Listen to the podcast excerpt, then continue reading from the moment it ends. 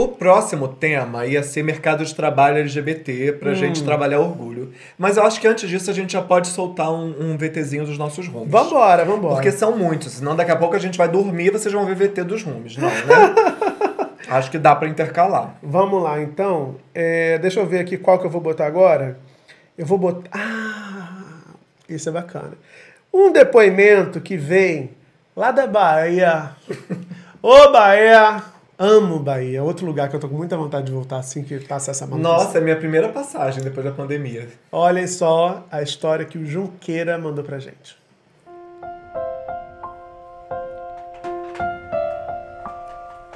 Orgulho é ter uma família que me aceita e me apoia desde sempre. Somos do interior da Bahia, onde ser gay ainda é um tabu e muitos escondem sua sexualidade com medo da língua do povo da cidade. Mas eu sempre dei nome e nunca me importei com a língua do povo. Sempre tive uma família que me apoiou em tudo. Meu pai separou da minha mãe, deixando ela com cinco filhos pequenos para criar e sumiu no mundo. Até hoje não dá notícias. Hoje moramos em Salvador. Todos cresceram e venceram na vida, sem se perder pelo caminho. Tenho muito orgulho da minha mãe e dos meus irmãos. Se não fossem eles, eu não estaria aqui. Hoje também sou formado em educação física e continuo dando nome sem me importar com o que os outros pensam ou acham de mim. Ai, orgulho da família, tudo de bom, né? o cenário. Ligou tudo aqui, terminou de, De acender. Orgulho da família, tudo de bom, né? Muito bonita a história, muito bonito o seu relato. Viu, Junks? Lá no, no, no zap aqui no chat ele é o Junks. Querido, obrigado por ter mandado essa história pra gente. E é uma história tão forte, porque ele fala do pai, né? Do pai que, que, se afastou, da mãe que batalhou para poder criar esse, esse, esse filho. Uma história tão comum, irmãos. né? Exatamente esse é o ponto. Quantos e quantos de nós não. Cuidado não- aqui. O quê? Não bater no microfone. quantos e quantos de nós não precisamos passar por uma situação parecida, né? Então, é muito gostoso ver que você conseguiu atravessar essa, essa, essa dificuldade, você e sua família. E não Então, te embruteceu. É. Então, juntos, É. felizes, podendo Que a dor demonstrar embrutece. esse orgulho, demonstrar esse orgulho dessa vitória, que é uma vitória sua pessoal de ser um cara gay, feliz e também um cara que, que, que, que conseguiu vencer ao lado dessa família que você ama tanto. Muito bacana ter sua história aqui. Gente, vamos falar só uma palhinha que eu acho que a gente já tá assim, cada assunto a gente vai desmembrando, blá, blá, blá, tá ficando longo demais. Olha só, vou falar rapidinho de mercado de trabalho LGBT e das nossas lutas e principalmente no dia do orgulho gay, o quanto a gente precisa avançar. Um levantamento feito pela empresa de recrutamento Lancers, que é bem conhecida, mostrou que 18% dos recrutadores de 1.500 empresas em todo o Brasil não contratariam uma pessoa homossexual para algum cargo. Já a consultoria de engajamento Santo Caos fez no mesmo ano uma entrevista com 230 profissionais LGBTs de 14 estados na faixa etária de 18 a 50 anos, compondo um rol de diversos segmentos. Nesse universo, 40% já disseram ter sofrido discriminação direta por sua sexualidade e todos, sem exceção, relataram o constrangimento da discriminação velada. Aí a gente pode desmembrar, isso também dá só um episódio de mercado de trabalho. Igual a gente já teve um podcast, eu acho, lá na primeira temporada de mercado de trabalho. Mas isso dá pra gente desmembrar em nichos, né? Tipo, é, discriminação direto para pessoas mais excluídas, mais vulnerabilizadas, pessoas mais ah, economicamente favorecidas e como isso se manifesta em cada grupo. Mas assim, o mercado de trabalho ele pode ser tão hostil com a inclusão LGBT em diversas frentes, é, e aí o Facebook ele é o exemplo disso, porque a maioria dos seus amigos acabam publicando textões em prol da causa LGBT e colocam um filtro nas fotos que propagam a diversidade. Esse é um dado também importante, né? Mesmo que seja impossível saber a real proporção entre uma coisa e a outra, a resposta vai ser sempre a mesma, com a mesma simplicidade de sempre: preconceito. Sim. Não há na ciência nenhum estudo que comprove que uma pessoa homossexual é menos capaz do que uma pessoa heterossexual.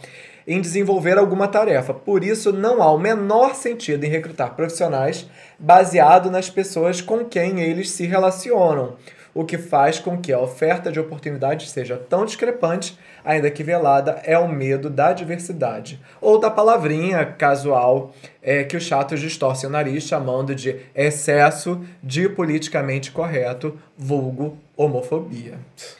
Então, gente, esse é o primeiro ponto. É quantos de nós já sofreu discriminação, preconceito? Particularmente, eu me considero é, uma pessoa muito privilegiada, principalmente pelo esforço dos meus pais, que mesmo com toda dificuldade, eu sou filho de dois professores, né? Então, assim, todo mundo conhece salário de professor, né? Então, assim, meu pai também se dedicou muito, enfim. É, conseguiu prover estudo, né? Então foi lá, o filhinho foi e passou para a faculdade de medicina. Fez medicina. Então, assim, claro que ninguém vai me negar uma vaga de trabalho é, por eu ser gay, né? Mas o relacionamento de um homem como eu, branco, favorecido socialmente, vai ser assim: o esquecimento para uma palestra, o esquecimento para um cargo de liderança, o esquecimento para uma ação, é, o esquecimento para uma atividade é, de melhor qualificação. Até para aquele elogio cotidiano, né? Nossa, bacana isso que você fez. Você né? é o engraçado. Eu sou muito. Ai, como eu sou. Ou eu sou polêmico. Ah, Pedro é muito polêmico. Ou eu sou comunista raivoso. Eu nunca sou uma pessoa entendida como uma pessoa como todas as outras.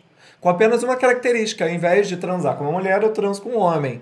Então, assim, é... é é velado, é muito sutil. E daí a necessidade. Eu fiz até um post sobre isso no meu Instagram. E é a necessidade do orgulho, porque diariamente você, pô, bateu, pô, bateu, pô. Aquilo chega um momento que você chega em casa, ai, não aguento mais. E hoje, um dos meus empregos, é um emprego que eu, que eu, eu sou muito feliz, que, que eu não sinto nenhum resquício de homofobia, até porque tem outros LGBTs nesse emprego, é um lugar de muito afeto, de muito carinho e, por incrível que pareça, é um dos lugares mais vulnerabilizados que eu trabalho. Então, assim, olha como as coisas se reconhecem mesmo sem saber que são para se reconhecerem. A gente vai chegar de novo, eu falo, ah, a gente vai chegar na interseccionalidade, mas a interseccionalidade ela tá aí o tempo inteiro. As lutas, elas são juntas. A luta racista, a luta homofóbica, a luta feminista, a luta, né? Todas as lutas. E aí eu queria que vocês comentassem aqui qual a dificuldade de vocês no mercado de trabalho que é, é, conversa diretamente com essa questão.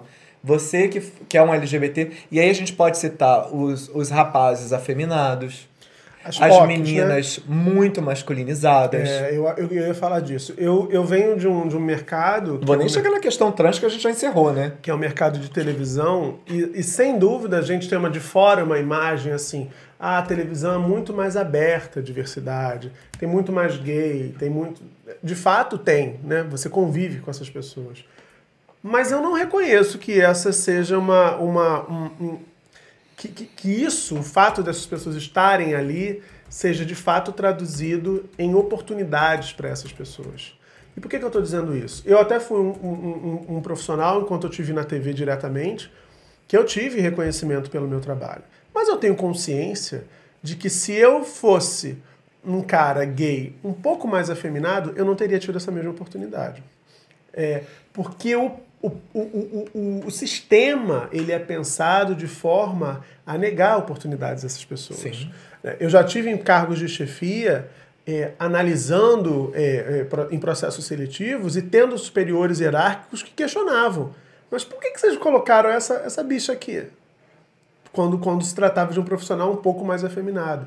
Então há uma série de, de, de, de barreiras que não são explícitas, você não vai ver na missão, na visão de qualquer empresa, aquele quadrinho cafona que o pessoal do marketing gosta de colocar. Incluir pessoas LGBTs. Não, você pode até estar, tá, promover a diversidade. Isso vai estar em todas, eu acho até que em todas. Vai Deveria, né? Mas você não vai ver em nenhum estatuto de empresa assim, não contratamos pessoas afeminadas. Porque não é explícito, mas está nas práticas. É. Você se pergunta sobre a sua empresa, onde é que estão os profissionais LGBTQIA+, em que cargos eles estão, quais são as possibilidades desses, desses, desses profissionais ascenderem aos cargos de liderança, como os colegas, como os pares tratam, se refere a essa pessoa. Porque assim, você pode se referir a uma pessoa, um colega com quem você não está se dando muito bem no ambiente profissional, assim, fulano esquentado, fulano nervoso. É. Mas você não diz assim. É difícil. Ah, é aquele hétero, né? Muito comedor. Não, você não, mas, mas a bicha da bicha você se permite. Ah, aquela bicha é muito afetada. Ah, aquela bicha é muito nervosa. Aquela bicha é muito esporrenta. Aquela bicha é muito espalhafatosa. Isso tudo. Tô falando da bicha. Foi o universo é. com quem eu mais, mais convivi. Mas o mesmo vale para lésbica. Para as trans eu nem consigo vislumbrar porque a gente não consegue. Essas pessoas não. A sociedade não permite que essas pessoas cheguem. A Essa retórica é para corpos brancos, porque os corpos negros gays é, a gente tem até dificuldade de imaginar nesses locais formais de trabalho. Essas pessoas vão exercer atividades como autônomas, é, de venda, de serviços gerais, de qualquer coisa que você possa imaginar que seja socialmente abaixo dos empregos formais. Prostituição, né? E aí a gente volta nesse lugar. É tudo muito cruel. Então, assim, quando a gente fala em luta LGBT, a gente está falando é, em usar, inclusive. Lembra que a gente falou de branquitude num episódio aqui passado, gente? Como você usa a sua branquitude? Aqui gente, eu te convido, né? Como você usa seu privilégio dentro da comunidade LGBT, que quando você faz o teu outing, e aí eu traduzo porque tem hétero assistindo e amigos nossos que não são da comunidade, quando você se revela é, socialmente, hoje a gente está falando muito de redes sociais, quando você se revela numa rede social, você está dando a prerrogativa para que é, as pessoas entendam a normalidade que é a sua ação profissional, que é a sua existência como ser, como um ser de. É, como ser agregador, como um ser de atitudes de liderança, qualificado. como um ser qualificado, como um ser de, com títulos socialmente aceitos. Ninguém está falando de defesa de doutorado sem defesa de tese, não, tá? Ah. Ninguém tá falando de créditos sem aprovação. É, fica piadinha aqui. A gente não quer falar desses assuntos mais entendidos é, assim, entenderão. Não vou nem mas, falar entendedores, que hoje é dia do orgulho. Não, vou falar entendidos. Entendidos, entendidos entenderão. entenderão. Mas assim, é esse o assunto, sabe? Então, assim, reconhecer. Quando eu, Pedro, ah, o Pedro é um médico, nunca fiz questão do doutor. No meu Instagram, nas minhas redes, nem no meu carimbo tem doutor. E acho que se um dia eu tiver doutorado, que haja disposição, eu tenho muito respeito pelos doutores com tese de doutorado defendida, né? É importante lembrar. É, eu nem sei se eu ainda assim faria questão de ter esse, ai, doutor Pedro. Então, é, a reflexão sobre esse tema é importante, porque assim, ah, o Pedro é médico, é um cara branco, é um cara que mora na zona sul do Rio de Janeiro. Ele foi lá e contou para todo mundo que ele é gay, que ele é casado e que isso não muda nada na vida dele, que isso é uma questão que é normal com os pais, porque a gente viaja de férias. Os meus pais são amigos da mãe do Murilo. Murilo fatalmente, infelizmente, não tem pai, mas assim, se tivesse, provavelmente participaria desse contexto. Agora, é, analisar isso promove que outras pessoas que, no mesmo lugar que eu, jamais imaginaram viver isso, possam entender que isso é sim uma realidade para qualquer pessoa.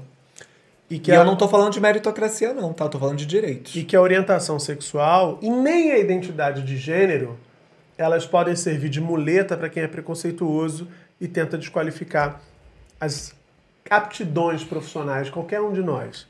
Né? Uh, outro dia viralizou o vídeo do Eric Rianelli, a gente deu biscoito aqui na semana passada, eu acho. Ah, do Pedro lindo. Figueiredo, na semana retrasada, nem lembro, mas tô perdendo. Passada. Por conta do Dia dos Namorados, né? Impensável, 10, 12, 15 anos atrás, um repórter da TV Globo ser sabidamente homossexual e tudo bem. Impensável. Por quê? Porque prevalecia aquela imagem de que isso afetaria a credibilidade.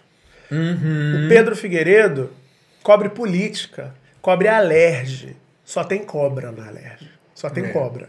Entendeu? A gente está falando de deputado envolvido com milícia, de deputado envolvido com rachadinha. A gente tá falando Deus de laranja. A gente tá falando de laranja, a gente tá falando Semana de Semana passada eu tava com meio Sharp laranja. É, aqui, enfim, né? fica aquela dica.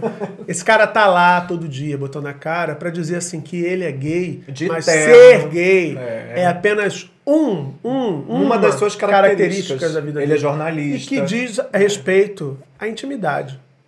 Porque é disso que se trata. Uhum. É disso que se trata. Ele ali, ele tá tão qualificado quanto qualquer outro que não seja, que seja hétero, que seja assexuado, que seja qualquer coisa. Hoje a gente tá insuportável. Não, a gente hoje tá falante, né? É, hoje a gente está insuportável. E aí, quando a gente fala em mercado de trabalho, a gente cai aonde que também já foi um. Hoje está retrospectiva, melhores momentos da Arquirum. Pink Money. Para quem não sabe, Pink Money é o dinheiro gasto por LGBTs com causas que incluem ou não necessariamente incluem as pautas LGBTs. Então, assim, todo dinheiro que vem de LGBTs é entendido como Pink Money. Esse dinheiro pode ir para uma empresa que abraça as causas LGBTs, como empresas que estão só aproveitando dessa onda boa e aí surfando. A gente já deu diversos exemplos aqui na época podcast, que foi bem da primeira temporada, vai lá visitar Tá disponível em todos os agregadores. que tá bem atualizado ainda, assim, não tem nada muito, muito diferente, não. E aí Ele eu- falou para empresas, mas só para também fazer aquela ressalva, para artistas também. Sim. Por exemplo, hoje você tem live da Pablo Vittar, você tem live da Daniela Mercury, são duas artistas maravilhosas, totalmente identificadas com a comunidade LGBTQIA+. Mas também pode ter uma live de uma artista que não tem nada a ver com isso, e botou lá uma bandeira do arco-íris lá atrás, e tá dizendo assim, todo mundo é igual, É, somos, todos, iguais, humanos, somos sabe? todos Tudo que a humanos. gente já falou aqui que não cola. E aí, é você que tem o poder de pensar bem e saber pra quem vai. Pra quem vai o teu Os streaming. comentários Pra quem não vai, perdoam. pra quem vai o teu streaming. Pra quem vai. Pra quem vai o teu dinheiro. Pra quem que merece a tua atenção e a tua audiência. O pessoal tá chutando aqui. É. Deus me livre fofoca. Eu não vou nem falar o nome, porque É. eu prefiro, sabe assim, aprendi com ela. A ficar A isentão. não me meter em polêmica. A não me meto em polêmica. Não falo do que eu não sei. Sabe? Escuta, gente, olha Tira só. o pé do chão. O consumo de LGBTs no mundo girou em 2018, que é o dado que eu peguei, em torno de 3,6 trilhões de dólares. Vocês estão gastando, hein? Hum. No Brasil, estima-se que a movimentação tenha chegado próxima de 107 bilhões de dólares. Gastadeiras. Hum.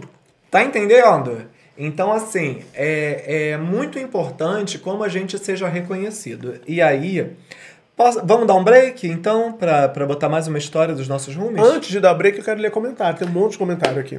Pois não. Interessantíssimo. Ó, o Junqueira, aquele professor que a gente mostrou no vídeo anterior, disse: sou professor de uma box de cross-training, onde o meu chefe é evangélico, mas ele não tem nada pra falar do meu trabalho por eu ser gay, porque eu trabalho muito melhor que alguns héteros. Não é isso. Mas você tem que provar duas vezes mais, né? Tá, é exatamente aí que mora esse perigo, viu, Junqueira? Porque assim, será que, que, que se ele será tão, vamos dizer assim, compreensivo com o eventual erro seu quanto ele seria com o erro dos héteros? Você disse assim, eu trabalho muito melhor que os héteros. É? Ah, Exatamente aí que tá essa sensação de que a gente precisa ser muito bom. E aí quando você chega nesse lugar de ser muito bom, aí você tem que ser ótimo. Pra tá você ter você é apenas gay. o mesmo nível de, de, de, de, de- de relação que o É. chefe, o superior hierárquico, estabelece com as pessoas que não são da comunidade LGBTQ+. Claro que não substitui, mas tenta trocar a palavra gay por negro. Você vai compreender melhor essa luta e esse posicionamento desfavorecido. Jussara Lessa tá falando aqui. Ótimo Dark Room, parabéns. Beijo, Jussara. Ricardo Tássilo. LGBTs ah, são preteridos no mercado de trabalho. Conforme levantamento, cerca de 20% das empresas não contratam gays, lésbicas, travestis e transexuais em razão da sua orientação sexual. Aí a gente precisa, sabe o que, gente, como comunidade? Conhecer essas empresas e boicotá-las. Porque eu acho que é para isso. A gente não pode mais dar dinheiro para quem tá aí, nem aí para nossa existência. Ah, Leonardo Madeiro Lobo está falando das profissões destinadas a gay, outro absurdo, exatamente. Ah, Peter Salles acabou de apoiar o, o Dark Room aqui novamente. Peter, beijo, obrigado. Ah, Ricardo Tássilo, quando eu advogava, eu quase perdi um cargo em uma empresa de mobilidade urbana por ser gordo e gay. O que assusta é que esse viés incapacitante imputado a nós é promovido por pessoas instruídas. Mas aí que tá. Temos episódio sobre gordofobia também. Temos, e- e instrução, escolarização não quer dizer humanidade. Não Nem quer- cultura. Nem cultura. Então, assim, às vezes você tem o pós-doc, Ah. hum, e é- você vai. E olha. Ninguém tá gente, falando de pós-doc de ministro da educação, não, tá? já, já entrevistei, foi gente. eu já entrevistei foi gente nessa vida em 20 anos. Já entrevistei gente muito qualificada. Tudo titularizado, né? Muita gente é. titularizada. E quando você ouve o discurso, você aí você está, realiza que, opa, peraí, então isso não, isso não quer dizer isso. Uma pessoa que estudou muito na área dela de interesse não quer dizer necessariamente uma pessoa que está comprometida com a diversidade, com a defesa de direitos, com a humanidade, que eu acho que no, na raiz, né, sendo bem radical, indo lá na raiz, é o que importa. Quem é humano e quem não é. Quem tá em, em, se importa, quem é empático ou quem não é. Quem é escroto e quem não é. Então eu acho que é, é importante fazer essa ressalva aqui. Tem mais comentários. Cúmulos Nimbus. Era meio deprimente escutar conversas homofóbicas no refeitório de uma das empresas que trabalhei, mesmo com a tentativa de falar sobre questão de diversidade no processo de integração da empresa. É isso, o processo, é a missão e visão. Promover a diversidade, integrar, não sei o que lá. Ah. Aí veio, entra uma POC para trabalhar, todo mundo. Como inclusive você gay, não tô falando você como os nímbulos, mas inclusive você gay, você é a pessoa que tem que abraçar essa criatura, entendeu? Que ela é igual a você, ela é igual a todo mundo. Vamos, vamos soltar o VT? Porque a gente está 100 minutos no ar. Vamos soltar o VT. 100 minutos no ar, gente, é muita coisa. É. Agora e tem muita coisa para vir. Terceiro VT com mais participações especiais no Dark Room de hoje. Olha só, confere aí.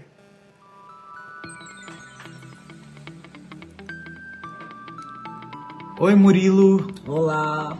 E galera aí toda do Dark Room. Sou o Pedro HMC do canal Põe na Roda do YouTube. Eu sou o Paulo Vaz, homem trans, marido do Pedro. Também, né?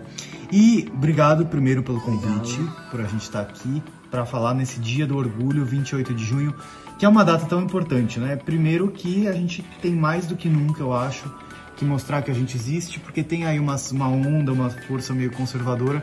Se a gente não ficar muito ligado, a gente eu acho que corre o risco até de perder direitos recém-conquistados. Né? É, e também falar das nossas conquistas nos últimos anos, que foi a doação de sangue pelas pessoas LGBTs, que foi a retificação de nome e gênero das pessoas trans, que foi a despatologização da homossexualidade, da transexualidade, além também do nosso casamento. É verdade. Vários direitos que a gente conquistou, né? Muito uhum. a celebrar, mais um caminho longo aí pela frente, por isso que a gente tá aqui. Um beijo. Beijão. Eu fico triste quando alguém fala, ah, a parada, a parada LGBT é uma putaria. É uma putaria, essa putaria é super política. Nossos corpos, nossos beijos, nossos afetos, a gente ir pra rua, a gente fazer festa, isso tem um tremendo valor simbólico político. Em 10 anos, a gente mudou o Brasil. A gente agora casa, tem filho, doa sangue, é, a gente pode se proteger, a gente existe como cidadão do Estado e foram essas pessoas maravilhosas, um monte de LGBT que a gente conhece. A gente tem que ter um orgulho danado, que a gente é excluído, tendo que ter vergonha, sendo oprimido, conseguiu mudar esse Brasil, civilizar o Brasil, fazer uma diferença tremenda. Então a gente tem que ter muito orgulho, ter muito orgulho dos militantes, das travestis, das drags, das paradas, ir lá para fora, beijar na boca na rua assim, andar de mão dada assim, porque é esse orgulho que está mudando, mudando a situação. Olá, Murilo querido, Pedro querido. Para quem não me conhece, meu nome é Maria Clara Spinelli, eu sou atriz e eu também sou uma mulher que nasceu transexual. O Murilo me convidou para falar um pouquinho sobre é, o nosso orgulho, né? A conquista, o dia do orgulho LGBTQIA. E eu fiquei pensando nesses tempos tão sombrios que estamos vivendo, às vezes dá um desânimo muito grande, né? Porque parece o horror todos os dias, cada vez mais. Mas também me lembrei que eu fui convidada recentemente para falar num, no primeiro simpósio de saúde integral LGBTQIA, de uma universidade, é, numa conferência online.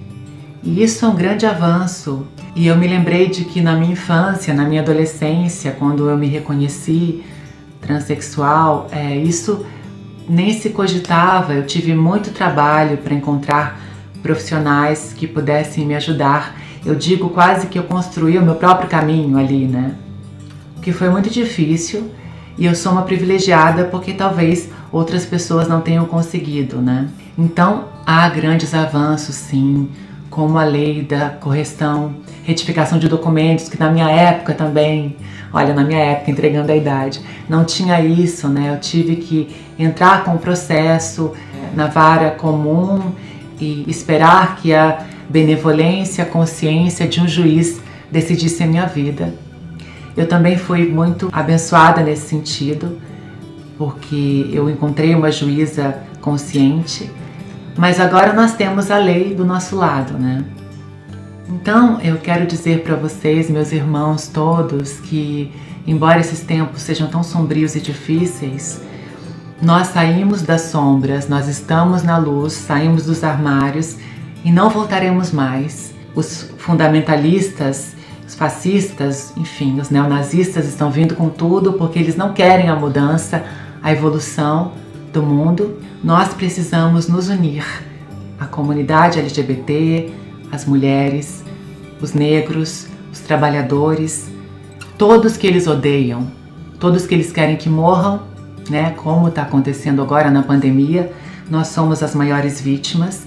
Então, a nossa união é a nossa arma possível para vencer a sombra, o obscurantismo, o fundamentalismo, o fascismo, o neonazismo. Então, nos unamos. Nós somos maioria e nós temos um poder muito maior nas mãos do que nós imaginamos. Muito obrigada pelo convite, querido Murilo. Um beijo para todos vocês, meus irmãos da comunidade LGBTQIA. Sigamos e viva o dia do nosso orgulho. Beijos.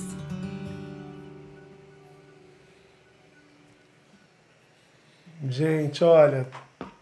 Um bálsamo. Começar do final. Maria Clara. Que Tão generosa. Que descoberta maravilhosa, Maria Clara. É, pela internet. A gente ficou amigo pela internet. Maria Clara sempre comenta aqui. A gente se segue, enfim, virou uma amiga querida, a gente se fala por WhatsApp. Todo- A gente tá doido para essa loucura dessa pandemia acabar, para a gente poder ir encontrar essas pessoas que a gente se aproximou tanto. E, e- e esse período, sobretudo da pandemia, é, se, se existe uma oportunidade que eu acho que a gente tem sabido aproveitar, é exatamente a de conectar, Dos laços, né? conectar com mais pessoas. E aí eu já, já falo do Pedro HMC, do Paulo Vaz, outros queridíssimos. O Pedro foi muito generoso. Eu pedi para ele gravar esse depoimento pra gente ontem. Ele me mandou ontem às 11 da noite. É porque É muito cuidado, né? muito querido, muito cuidado, porque tá cheio, gente, vou dizer pra vocês aqui, tá cheio de gente na internet pagando de fofa, e aí você vai ver mesmo, é blazer, não tá nem aí, aí acha assim, ai não, não quero, ai não tô com tempo, ai não, e tal. E, aí numa hora como essa, você vê de fato quem tá disposto a levantar a voz, quem tá disposto a comprar briga e a dar as mãos. É uma coisa que eu digo sempre pra galera que me segue no Instagram. Eu não tenho o, o- o interesse, e, e falo pelo Pedro também, a gente não tem interesse de crescer sozinho. A gente quer crescer de mão dada. A gente quer crescer para ver mais gente grande do nosso lado. Não quero olhar ninguém de cima. Eu quero olhar todo mundo igual. E aí tem esses, esses dois depoimentos dessas pessoas que estão mais próximas, o Pedro, a Maria Clara são mais próximos. E o Eliseu, que a gente viu aí, Neto, um cara que eu também entrevistei essa semana. Aliás, tem entrevista com os três aqui no canal, viu? Ah, Esses dois depoimentos da Maria Clara e do Pedro foram exclusivos para esse episódio de hoje. Mas tem entrevistas com a Maria Clara, com o Pedro, e essa semana eu fiz uma com o Eliseu, tudo disponível aqui no canal, na íntegra, para vocês conhecerem mais essas pessoas incríveis. O depoimento do Eliseu me chama muita atenção porque ele taca na cara assim: a parada gay é uma putaria, mas é uma putaria super política. São os nossos corpos, os nossos beijos. É importante que a sociedade veja isso na rua. E é importante que a gente que é da comunidade LGBTQIA, se lembre com orgulho de que essas lutas todas, que custaram muitas vidas, que custou muito, custaram muito sangue derramado, né, literalmente, elas têm dado frutos. É porque a gente quer muito mais, mas elas têm dado frutos. A gente mudou. O Eliseu diz assim: mudamos o Brasil em 10 anos e o nosso movimento não é identitário. Ele fala isso para mim na entrevista. O nosso movimento é civilizatório. É civilizatório porque quando você aprende É o nome aos bois, né? que uma pessoa trans é uma pessoa. É uma pessoa. Ela não é uma trans, ela é uma pessoa trans. Da mesma forma, se você for extrapolar, uma pessoa com HIV não é uma pessoa com AIDS, que, que porta AIDS, é uma pessoa com AIDS, vive com Que AIDS. convive com HIV. Então, quando você aprende, quando a gente bota a cara na rua com essa bandeira do arco-íris aqui atrás, dizendo isso, a gente está civilizando o país. A gente está educando o país. A gente está produzindo gerações e, e futuras que sejam gerações que respeitem as diversidades, que valorizem as diversidades e que entendam que essas diversidades são potências, são riquezas. Você sabe que outro dia alguém me perguntou lá no hospital assim: ah, mas se você for adotar, você vai adotar menino ou menina? E aí eu respondi de imediato: menino. Aí todo mundo ficou assim: mas por quê? Falei: porque uma missão de criar um menino não escroto. Ela é muito mais engrandecedora para o mundo do criar mais uma menina não machista. Entendeu? Então, assim, os meninos precisam de muito cuidado nesse mundo. Mas não é isso que eu queria falar, não. É, sobre Maria Clara, minha amiga querida, é, parem de chamar as pessoas para falar do gueto delas. Parem de chamar os negros para falar apenas de racismo. Parem de chamar Maria Clara para falar apenas de transexualidade. É, Maria Clara é uma estudiosa de literatura. Se você quer uma dica de livro, vá no canal, digita aqui, depois que acabar essa live, Maria Clara Spinelli. Siga no Instagram. Queridos, quando eu preciso, assim, ah, quero uma dica de livro, eu vou no Instagram dela, eu vou no YouTube dela. Ela dá resenha, ela dá pronto. Sabe aquela contracapa que você fica na preguiçinha de ler na livraria? Ela te dá pronto em vídeo. Tá entendendo? Então, assim, ah, Maria Clara é uma mulher hétero trans. Amado, mas ela é, não, não tem nem mais, assim. Ela é uma mulher estudiosa de literatura brasileira. Uma atriz. Ela é uma atriz. Que aí tem a ver com o que a gente falou de mercado de trabalho. Cadê a oportunidade de trabalho para essa atriz incrível? E a oportunidade que deram, ela me divertiu horrores com o Débora Falabella no horário nobre. Então, cadê? Cadê? É isso. As coisas vão se linkando. É. Então, assim, sigam, apoiem, curtam e compartilhem. É isso. Quando a gente fala de união, a gente está falando disso também. No mais, Maria Clara, beijo para você. Te amo, obrigado. Beijo, Pedro e Paulo. Que casalzinho da porra, né? E o Paulo botando a camisa de visibilidade trans, tá? É, são lindos. Além de tudo, são dois gatos, né? Não, não, não bastasse tudo de legal que são. Tem gente comentando aqui, li o livro do Pedro, acabei de ler essa noite, o livro é ótimo.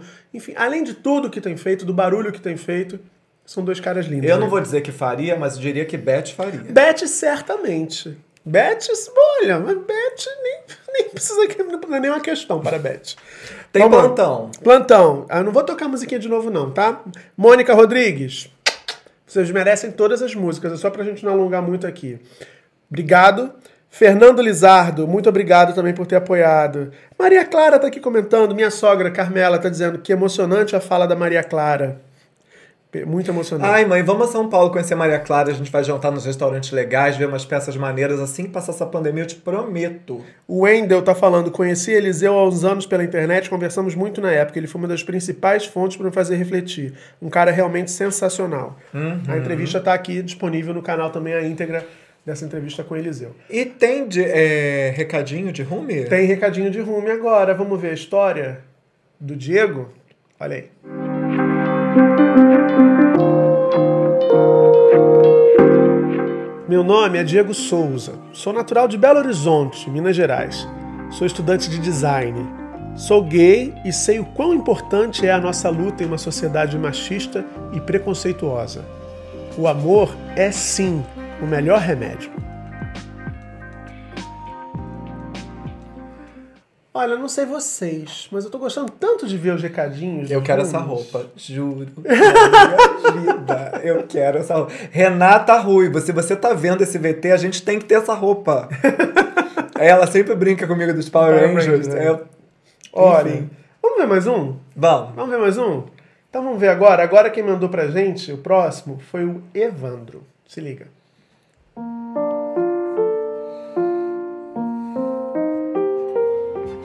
Orgulho de viver exatamente da forma que eu sou. Orgulho de viver um relacionamento sério diante da sociedade. E principalmente, orgulho em saber que sirvo de exemplo e trago coragem para muitos que ainda se sentem reféns dos padrões que ditam o que é normal a se libertarem. A gente aqui fofocando. o VT no ar, ele me cutucando. Desculpa. Olha, Deixa eu ver aqui, ó. Tem tá tarja? Temos tarja? Tem tarja! Temos tarja. Francamente. Quem tá chegando, gente, a tarja é uma história antiga deste canal. Pergunte pros amigos aqui. Olha só, foi, foi, foi o Diego. Diego, você que tá aqui comentando agora, não dá pra ver pela sua Tá, fotinha. com, com a quantidade de coração é ele, amor. Ele tá falando, é um maiô lindo. Não é uma blusa, é um maiô lindo. Para, gente! A gente amou Tem G! A gente amou essa história, Diego. Que bom, que bacana. Ah, e também a do Evandro. E eu sempre quis ter o Power Angel rosa. A do Evandro eu achei lindo, o, o, o texto que ele mandou, Não, né, e que orgulho foto. de ser, e aquela foto incrível, enfim, casalzão também lindo também. Olha, gente, a gente morreu de orgulho. É. Tem mais comentário aqui, gente já seguindo a Maria Clara, Jane Alcântara. Façam isso. Ah, Jonathan Pony diz assim: a gente falou que Beth faria Pedro HMC e Paulo Vaz, e o, Jones, o Jonathan comentou: prazer, sou Beth. Deus me livre, fofoca! Abusado. Eu não tô usando aliança por causa da pandemia, mas assim, é, é meio que é isso. É, é, bom, tipo isso aí. Jonathan também falou: os meninos do Põe na Roda são Mara. São. São Mara mesmo. O que temos agora? Pra onde vamos? Então, aí a gente falou, assim, a gente tava falando sobre Pink Money, né? Falamos. E aí o debate, eu trago. eu- Hoje eu tô muito diretor, né? Eu trago exatamente o debate sobre as questões de consumo LGBTs. Se nós LGBTs somos um potente grupo de consumo que movimenta bilhões de dólares, trilhões de dólares ao redor do mundo, É muito cué, como diria Silvete Montilla. é muito. É muito. E será que é necessário? Essa é a pergunta. Porque. é, e aí eu trago até a reflexão de Zygmunt Bauman, eu tô muito letrado hoje. Menino! Tá, meu bem, polonês, sociólogo, autor censurado no país dele, na Polônia, né? Durante os anos 60. E aí, assim, ele traz muitos conceitos de amor líquido, ele questiona o capitalismo, ele questiona várias, vários pontos. É, realmente é pra pensar. Sacode, dá aquela sacudida, sabe, minha gente? E depois de quase meia garrafa de espumante, que é o que estamos bebendo até aqui, a discussão é: consumo, logo existo. Esse é o ponto. Então, assim, quando a gente pensa em cuequinha da Calvin Klein, em roupinha da Cavaleira, Meu Deus, os merchants! eu preciso dar, porque é necessário. Os merchants, Bruno. Cuequinha da. Cuequinha da. Sabe? Roupinha da. É. Então, É, tô censurando ao vivo, trabalhamos com isso. É, é, são situações que será que as pessoas precisam consumir para existirem? E aí a gente cai numa retórica que ela é muito comum, assim. Ai, os LGBTs, especialmente os homens gays, vamos colocar dar os nomes corretos. Os homens gays são muito conhecidos por consumirem uma, uma classe privilegiada branca, por consumirem grifes. E aí a gente pensa em coisas também é, falsificadas e tantas coisas que a gente vê por aí para as pessoas é, meramente existirem no mercado, meramente existirem numa sociedade. Ou seja, se eu consumo, eu tô aqui, me respeite porque eu tenho ó, dinheiro. E ele traz exatamente esse debate. É, em que medida o fato da gente consumir como LGBT e o nosso consumo. Aí não é um debate mais dele, já é um debate meu, né? Hum, debata, debata. Em que, escroto. em que medida esse consumo que ele deixa de ser consciente é, traz à tona a questão da exclusão LGBT e, e das, das questões sociais que a gente precisa avançar, ou seja, reconhecimento no trabalho, reconhecimento na família, reconhecimento nos afetos, reconhecimento na existência. Sim. Então, é, Zygmunt Bauman, ele extrapola esse entendimento, e eu estou extrapolando mais ainda o entendimento dele sobre consumo e existência, é, exatamente do ponto de onde a gente investe o nosso dinheiro. Claro que a gente quer estar feliz, a gente quer se sentir bem, a gente quer do bom e do melhor. Tem né? direito a A gente trabalha, né?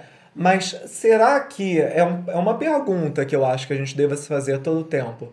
Onde a gente está colocando o nosso dinheiro? Essa empresa abraça as causas LGBTs?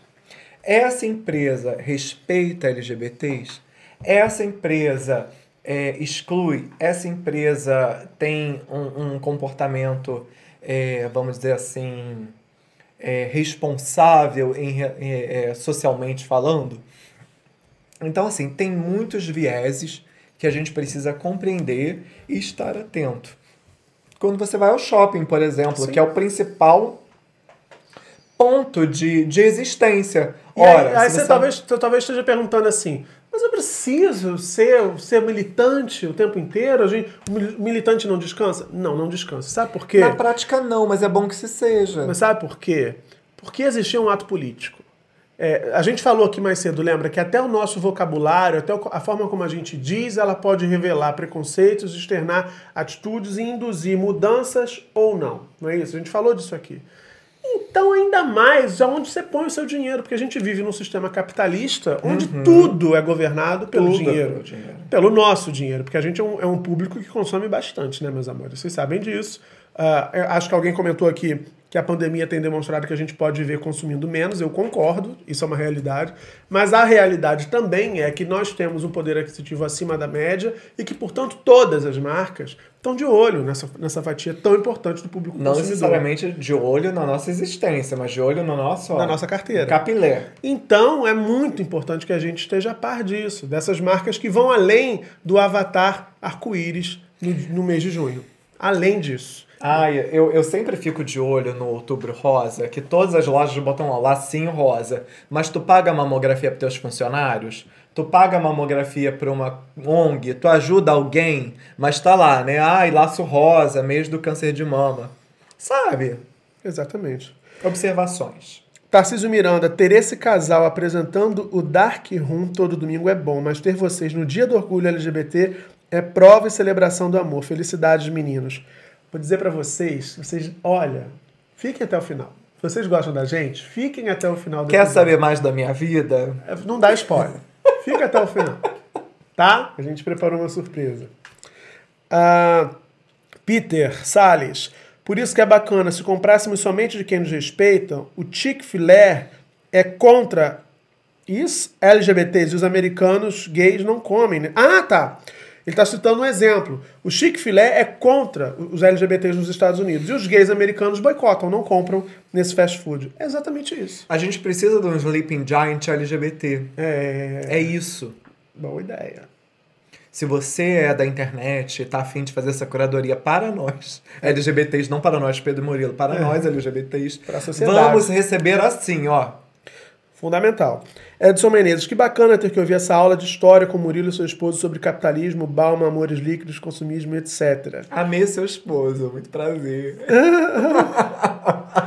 Darinha Reis, lindos! Beijo, querida. Junqueira, gostamos muito. Dan, no final vai rolar striptease? Dan! Vai ter que ficar para descobrir. Dan, você acha que a gente não ia ter um grande finale nesse episódio? Vamos lá, o que, que temos agora? Temos mais um VT, né? Vamos, vamos Participação especial, nossos... Isso. É, é o penúltimo já, então acho que a gente põe o quê? O que que tem- como é que estamos de roteiro aí agora? Estamos aqui, ó. Não vou falar, né? Porque senão vai, vai dar Hum, spoiler. compreendi, já compreendi. Então vamos lá. Olha só quem vai falar pra gente agora.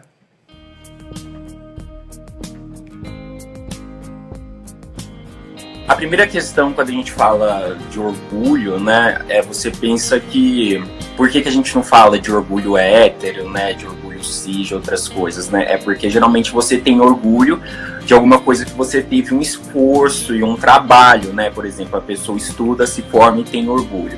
Então, o orgulho LGBT para mim é você superar todas as suas adversidades, né? Cada um de nós superou desde criança, depende de qual momento você se reconheceu como LGBT ou o mundo, né, te rotulou como LGBT e tudo que você superou para chegar nesse momento.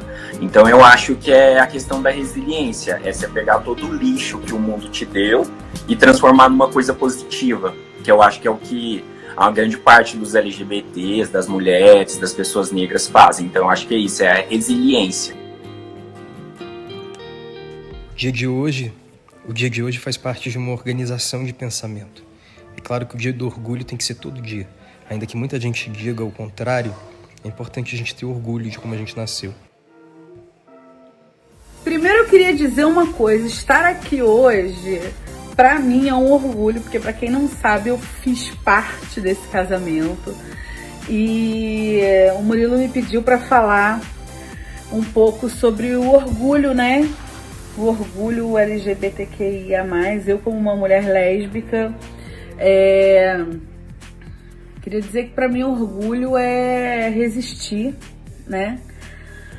Orgulho é a gente ter força para seguir a nossa história mostrando que a gente vai vencer no amor, que a gente vai muito longe é, mostrando que a gente só quer amar, a gente só quer ser feliz. E é isso, eu acho que a gente ter orgulho já é meio caminho andado para muita gente que ainda não tem, né? Porque para muita gente é difícil esse processo de aceitação, de sair do armário. Então, para mim, resistir e dar a mão para quem está precisando é a maior forma de demonstrar orgulho. É isso. Beijo, gente! Ai, Lela! Beijo, meu amor. Lela. Olha, a Lela. Tem muita história, cara. Muita história, a gente conta. Lela foi DJ do nosso casamento. E foi tão e arrasou, bom. Arrasou. No final a gente conta. É, Olha, é, é, a, a, Lela, é, a festa, a festa foi aquela festa de todos os amigos. Ah, ele mundo... vai contar agora. Não, não vou contar. Todo mundo fala assim, que saudade daquela festa, que saudade é. daquela festa. Ah, eu quero outro, outro Um dia motivo. a gente conta, um dia a gente conta. Eu quero um motivo para aglomerar pra Lela voltar para animar. É isso. Ó, quero só falar de um comentário muito bacana, porque a gente quando fala de racismo, a gente tem aquela máxima da Angela Davis dizendo, né, que não basta não ser racista, é preciso ser antirracista. E aí a Ana Luísa Mitti, não sei se eu falo assim seu sobrenome, se é certinho. Mickey. Ela diz, os meninos, oi meninos, eu e meu marido, somos héteros e cis, gostaríamos de complementar que não só a comunidade LGBT tem que boicotar essas empresas preconceituosas, mas todos nós apoiadores também. Para complementar, que maravilhosa essa aula, estamos aprendendo muito. Isso eu acho que é o sonho de consumo, Ana Luísa, porque assim, a gente tem apoiadores que sejam anti-LGBTfobia. Né? É Inclusive que... tem isso na nossa lojinha da tem isso, tem na nossa lojinha. Hétero contra a LGBTfobia. É, hétero contra LGBTfobia, exatamente. Muito obrigado pelo seu comentário, você está certíssima. Isso aqui é o sonho de consumo para a gente ter uma sociedade mais justa, mais igualitária, mais fraterna, mais humana. A gente pode resumir tudo isso numa uma sociedade mais humana. E aí, assim, a gente tem comentado Doutor Maravilha, o Vinícius, Ah, um fofo, fofo. o Vinícius, um príncipe, generoso. Muito. Assiste a entrevista lá no Murilo, Merchan, blá, blá, blá. Lá no Murilo, aqui no canal. É, sabe, maravilhoso. Vinícius deu contribuições incríveis.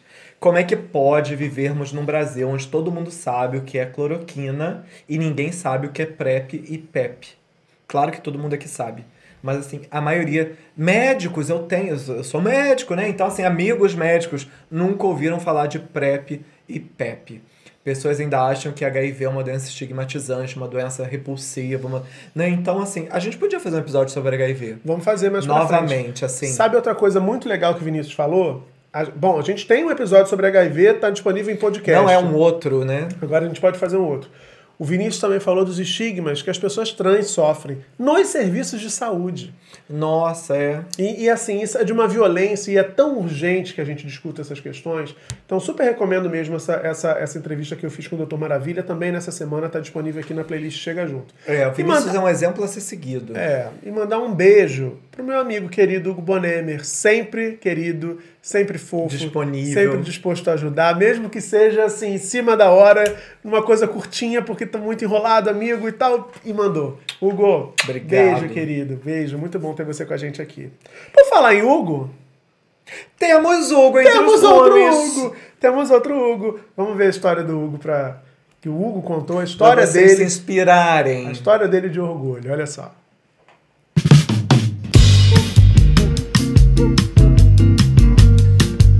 Lá se vão 16 anos juntos. Poxa, quanta coisa fizemos e por quanta coisa passamos. Muitas viagens juntos, muitos dias separados por conta de trabalho, mas o amor nesses anos só aumentou.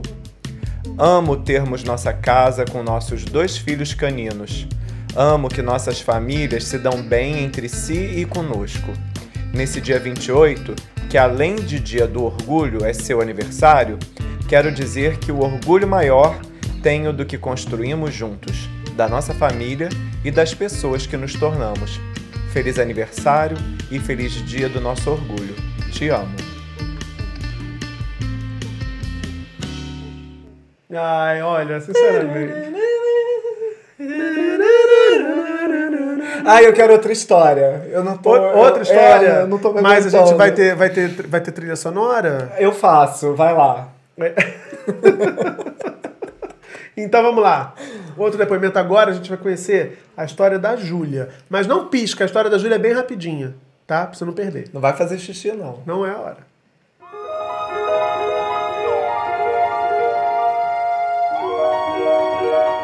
Eu sou a Júlia, sou transexual e tenho 34 anos. Tenho orgulho de ser trans, pois assumi a responsabilidade de cuidar de mames e lidar com todo o preconceito na vida. Júlia, que orgulho de você ter coragem para seguir em frente nessa sociedade tão preconceituosa. Mandar essa foto ao lado da Mames, como você chama pra gente. Beijo, querida. A Júlia. Beijo enorme. A Júlia chegou agora, essa semana, lá no Ai, Dark é verdade. Então, olha só, se você é novo aqui, se você é nova, se você não sabe, ah, quando Tá é que na chegar hora de você. É. Amor, amor. Amada. Olha só, 21998061809. E eu quero aproveitar esse momento aqui para agradecer. Para agradecer a galera que está no Dark Zap. Porque ah, eu acho que a Que gente. grupo. A gente está conseguindo construir uma comunidade de verdade. E vocês imaginem as discussões, vocês não imaginam as discussões que essa galera está tendo nesse grupo. Então, vocês estão ajudando muito a gente a orientar os rumos da- do podcast. Vocês ajudam a pensar questões. Vocês sugerem assuntos. Vocês sugerem entrevistados. Tá demais, tá demais. Vocês são meu Senado. Vocês são minha Câmara dos Deputados, meus amores. Aqui não tem decisão monocrática É, mais. É tudo no colegiado. Vocês chegam e a gente atende. É É, isso. isso. 21998061809. Esse é o Dark Zap. Manda uma mensagem. Como é que funciona? Como é que funciona? Manda oi e diz pra onde você quer ir. E aí a gente te direciona Tecle 1 imediatamente. para Dark Room. Não, não, não, fala sério, não vai ter tecle 1. Você vai mandar oi, Oi. quero ir pro Dark Zap. Pô, vai um link, você clica nele e tá lá. Exatamente, exatamente. É isso, é É básico. o mesmo número, é o, é, é, o, é, o, é o número do canal, esse número é exclusivo do canal. A gente tem grupos pro Chega Juntos, tem grupos pro Dark Room, tem grupos pra Live da Bagunça, enfim, você escolhe. Mas assim, dizer só pra vocês aqui, tá? Tá só a gente aqui, batendo um recordezinho de audiência. A gente, eu, eu ele, 100 pessoas. É, Ok. dizendo pra você o seguinte: o grupo que tá bombando mais é o do Dark Room. Deus me livre. Só pra gente aqui, não conta pros outros, pros outros fãs dos outros quadros do canal, não. Mas é o grupo que tá bombando mais, tá certo? Bom, agora, agora o que que vamos? O que que temos aqui? Vamos, a gente já tá se encaminhando pro último bloco desse programa Opa! especial. Opa! E a gente ainda tem muito conteúdo pra botar aqui. Então a gente vai agora dar uma tocada. Eu já tô falando isso desde o meio, né? Vamos dar uma tocada. Mas a gente é, é tarado, né? Vocês comentam e a gente quer comentar e não acaba. Vamos- acabou de receber, acabei de receber. Yuri! Yuri, tô de olho, hein? Acabou de mandar aqui. Oi, quero ir pro. Dark Zap. Vem pro Dark Zap, É linda. A isso. gente já vai te posicionar lá. Enquanto você vai tocando aí, eu vou, mandar aqui agora o convite pro Yuri. A gente vai agora falar sobre essa virada, né? Como é, semana passada a gente terminou o episódio assim. Me conta como foi a virada da vergonha pro orgulho na tua vida, assim. O que que fez te, te fazer compreender que você é uma pessoa? Ninguém, ninguém nasceu é, com orgulho LGBTQIA+, né? Em algum momento você foi oprimido, em algum momento você teve que transformar essa essa opressão em orgulho para você conseguir seguir né, a tua vida. E aí a gente vai falar sobre privilégios, tudo que a gente vem falando aqui. Mas o mais importante é compreender que nós não somos apenas LGBTQIA. Nós somos homens, mulheres, homens trans, mulheres trans, pessoas brancas, pessoas pretas, pessoas ah, asiáticas, indígenas, pessoas gordas, pessoas magras. Cis também. Pessoas católicas, espíritas, canoblecistas, umbandistas, Evangélicos. evangélicas. Nós somos pessoas. E isso não quer, não é num tom de diminuir a luta, é num tom de compreender o quão complexo nossos seres somos. Nossos seres são. Então, é, aí a gente entra exatamente no que eu venho falando desse episódio todo, no conceito de interseccionalidade. É, as lutas, elas vêm a partir de pessoas que são complicificadas. É claro que a gente é, LGBT abraça a luta antirracista, a, abraça a luta anti-xenófoba, abraça a luta anti-gordofóbica e tantas outras lutas que existem ao redor do mundo. E o conceito de interseccionalidade é exatamente esse: é o estudo da sobreposição ou intersecção de identidades sociais e sistemas relacionados de opressão, tal qual LGBTs são oprimidos, dominação ou discriminação. Essa teoria ela sugere que a procura é, é, procura examinar como diferentes categorias biológicas, sociais e culturais, tais como gênero, raça, classe, capacidade, orientação, religião, casta, idade e outros eixos de identidade interagem em níveis múltiplos e muitas vezes simultâneos. Muitas vezes não, sempre, porque ninguém é uma coisa ou outra. A gente é uma conjunção de subtipos, né, que nos integram. De características, né? Absolutamente. Então esse quadro ele pode ser usado para entender como a injustiça e desigualdade social sistêmica ocorrem numa base multidimensional. Então, quando a gente é, é, teoriza sobre interseccionalidade, a gente está falando basicamente sobre as principais lutas que acontecem no nosso querido Brasil. E nesse momento a gente está falando de xenofobia, a gente está falando de racismo, a gente está falando do feminismo, a gente está falando uh, do. É, já, falei racismo, a gente está falando da misoginia, a gente está falando de tantas outras lutas que são primordiais. As lutas de classe, principalmente. A inclusão das pessoas com deficiência. Inclusão. Por quê? Porque o que o que está por trás dessa ideia? O opressor, ele é comum. Quem oprime é, é, é, é, quem oprime todas essas, essas, essas camadas da nossa sociedade, né? É, é, esses grupos da nossa sociedade, é o mesmo, é aquele grupo que domina. Qual é o grupo que domina? É o homem cis branco, hétero. cis, hétero. Né? Aí você diz assim, ah, eu tenho que caçar o homem branco. Não é isso, não é disso que a gente está falando. Mas é só para que se entenda que a sociedade, como ela está estruturada, como a, as reflexões sobre como se dão as relações, como se dão as relações de poder, como se dão, se distribuem as oportunidades, os espaços de poder, as possibilidades de interlocução, porque às vezes você quer falar, você nem ouvido é. Uhum. Você, Oi, deixa eu. Não, você não.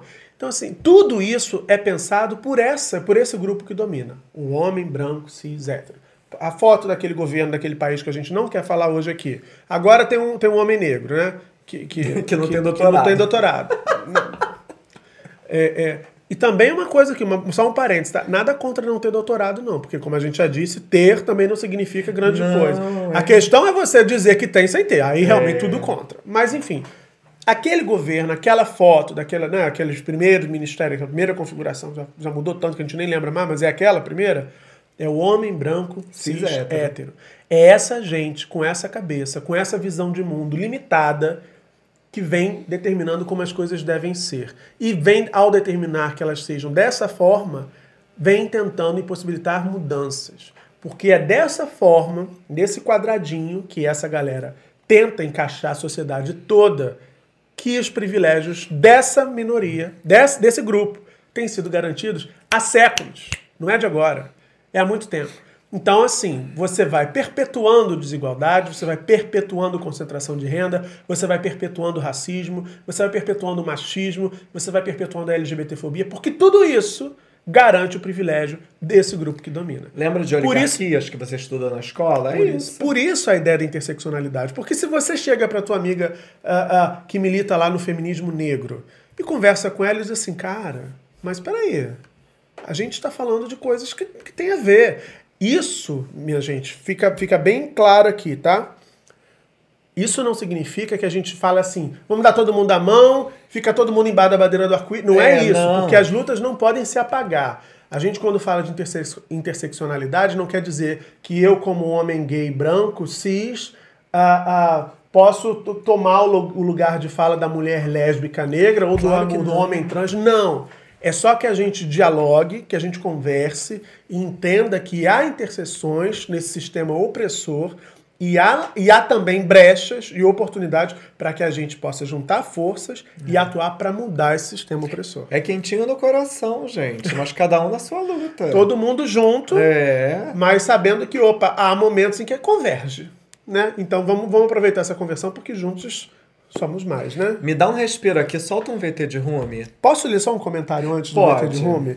É, dois comentários, na verdade. Dois, olha, ele é muito abusado. O Hugo Marcília, que mandou aquele depoimento lindo, disse assim: Meu marido chorou, valeu a surpresa. Ah, beijo pro Hugo pro marido. Maridos, tem mais coisa pra sair aqui. Leonardo Paolo tá dizendo a história dele de orgulho. Meu orgulho foi quando contei pra minha filha que era gay e ela me disse: Achei que você fosse bi. Orgulho de dar uma avó de 84 anos dizer que eu ser gay não me faz diferente de nenhum outro neto. Ai, que saudade. Eu queria contar pra minha avó que era gay. É, não eu deu também tempo. não tive tempo. Ah, Leonardo Paulo tá dizendo que nós somos muito Como privilegiado você é, Leonardo. Programa maravilhoso. Bernardo de Assis, que orgulho essa live. Querido Bernardo. Ahn, Darinha, assistindo o Fantástico e vocês ao mesmo tempo. Abaixa o volume do Fantástico. Abaixa. Sem dúvida. Assim, a vibe lá não tá melhor que a Amor, nossa. amor. Vem pro Dark Room, vem pro Dark Room. Vamos lá, vamos lá. Agora VT de Rumi, história, a gente parou na Júlia, parará. Vamos, ah, vamos, olha a história. Se liga aí na história do Luciano.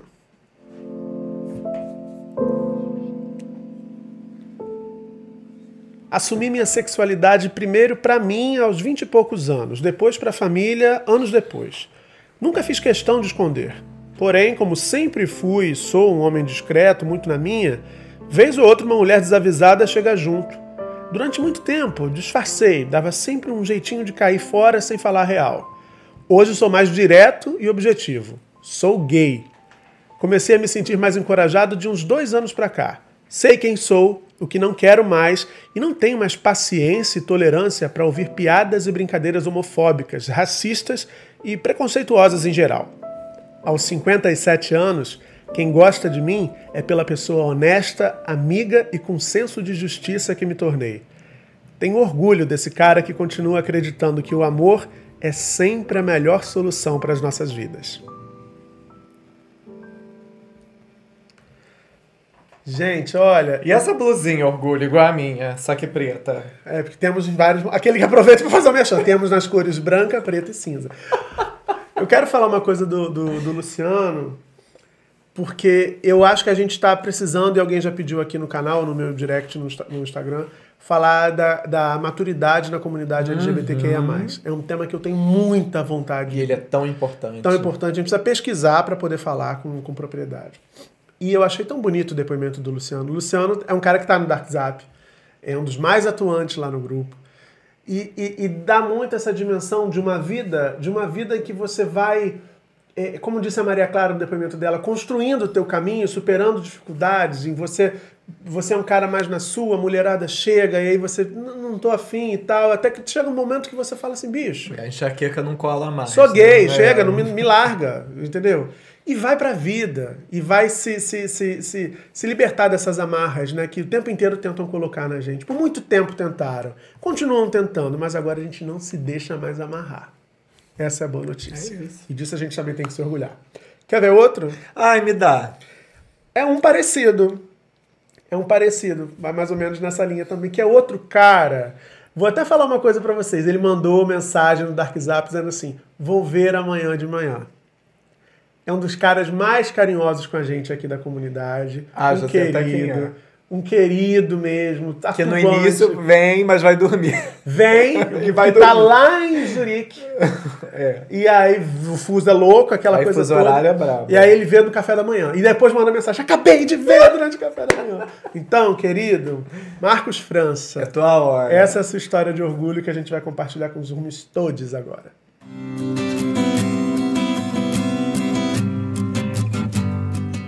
Eu sou o Marcos França. Durante 37 anos da minha vida, eu vivi tentando esconder da família e dos amigos a minha orientação sexual.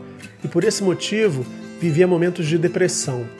O meu maior sonho era conhecer alguém e viver uma vida em comum e feliz. Quando decidi deixar de me preocupar com o que os outros iriam pensar e passei a me preocupar mais comigo, conheci a pessoa com quem vivo há 20 anos. Eu já não tenho meus pais vivos. Tive a alegria de conversar com a minha mãe sobre minha sexualidade e ela entendeu numa boa. As mães sempre sabem. É ingenuidade de nossa parte pensar que elas não sabem. Depois que me assumi, nunca mais tive problemas com depressão. Foi como muitos sentem, tirado um peso das costas. Me sinto uma pessoa totalmente livre hoje, em todos os sentidos. E isso não tem preço. Ah, quanto ao meu marido, ele ainda está na fase de aceitação. Mas não me proíbe de nada, até porque também eu não aceitaria. Nos respeitamos, mas temos nossa individualidade. É por isso que o casamento está durando. Ah, Marcos. Você Beijo sabe pra que você, essa é uma querido. das maiores angústias dos LGBTs, né? É, envelhecer, como vai ser envelhecer, né? Se você vai envelhecer. E aí as- a- é, fica essa dúvida: ah, eu vou ter filhos, não vou ter filhos. Será que é obrigação dos filhos você tê-los para cuidar de vocês no futuro? Será que eu vou juntar dinheiro para ir para uma casa de repouso? Será o que, que eu vou fazer da minha vida na velhice, né? né? E, e na maturidade, né? É, assim. assim. E, e o, o- uma coisa bacana, o Marcos mandou esse relato no Dark Zap. Alguém comentou aqui, acho que foi o Ricardo. O Marcos é um querido, ele, ele, ele bomba no Dark Zap. Porque essa semana circulou a história de um senhor de 90 anos que, que, que, que, se abriu né, na família, disse assim: gente, sou gay. E aí, a partir daí, surgiu uma conversa do Marcos com uma- sobrinha, e a sobrinha disse: tio, ainda bem que você não esperou chegar a- aos 90 para contar. E ele falou assim: eu acho que eu ainda esperei muito. Muito feliz de você ter mandado esse relato pra gente, viu, Marcos? E seu marido também esteja nesse caminho aí, derrubando as barreiras, sabe? Ampliando a autonomia, a disposição Olha, se tu me visse há mundo. 10 anos, amado, era muito quadrado. É, eu acho que é isso. A gente vai. Faz a gente parte. Ó, agora é o seguinte: a gente vai dar uma pausa nos relatos, uma pausa nessa, nessa situação toda, mas a gente não vai deixar de falar de orgulho. É porque se tem uma coisa que todo mundo tá morrendo de saudade nesse 28 de junho, Tem é de du- uma parada. Tem duas semanas que ele tá fora do ar também. É, além da- de- de- desse, desse pedacinho de carne. Ó, quem tá né? com saudade disso aqui, ó, roupãozinho, abertinho. Além desse pedacinho de É. carne que fala com a gente, fresquinho, terro lá da Holanda, exibido. Da Alemanha. Da Alemanha, tô doido, porque fala de Holanda aqui. Lá da, direto da Alemanha, sempre com aquele roupão sugestivo, que faz as dancinhas de cueca nos Instagram. É ele. Deixa as bichas tudo doida. Olha, ele falou que ia dormir, mas tá acordado. Tá acordadíssimo, sempre alerta. Não é escoteiro, mas tá sempre alerta. A gente tá todo mundo morrendo de saudade. Vem de uma- na gente. Só um instantinho. A gente tá todo mundo morrendo de saudade de uma parada, não tá? Então, hoje era dia de estar todo mundo na Paulista, onde quer que fosse, pelo mundo. E aí o nosso enviado especial preparou uma lista de paradas incríveis pra você já se programar pra curtir no ano que vem, porque isso- vai passar. Já fiquei doido pra viajar com esse enviado. Prepara o caderninho, anota as dicas do Wendel, nosso enviado especial.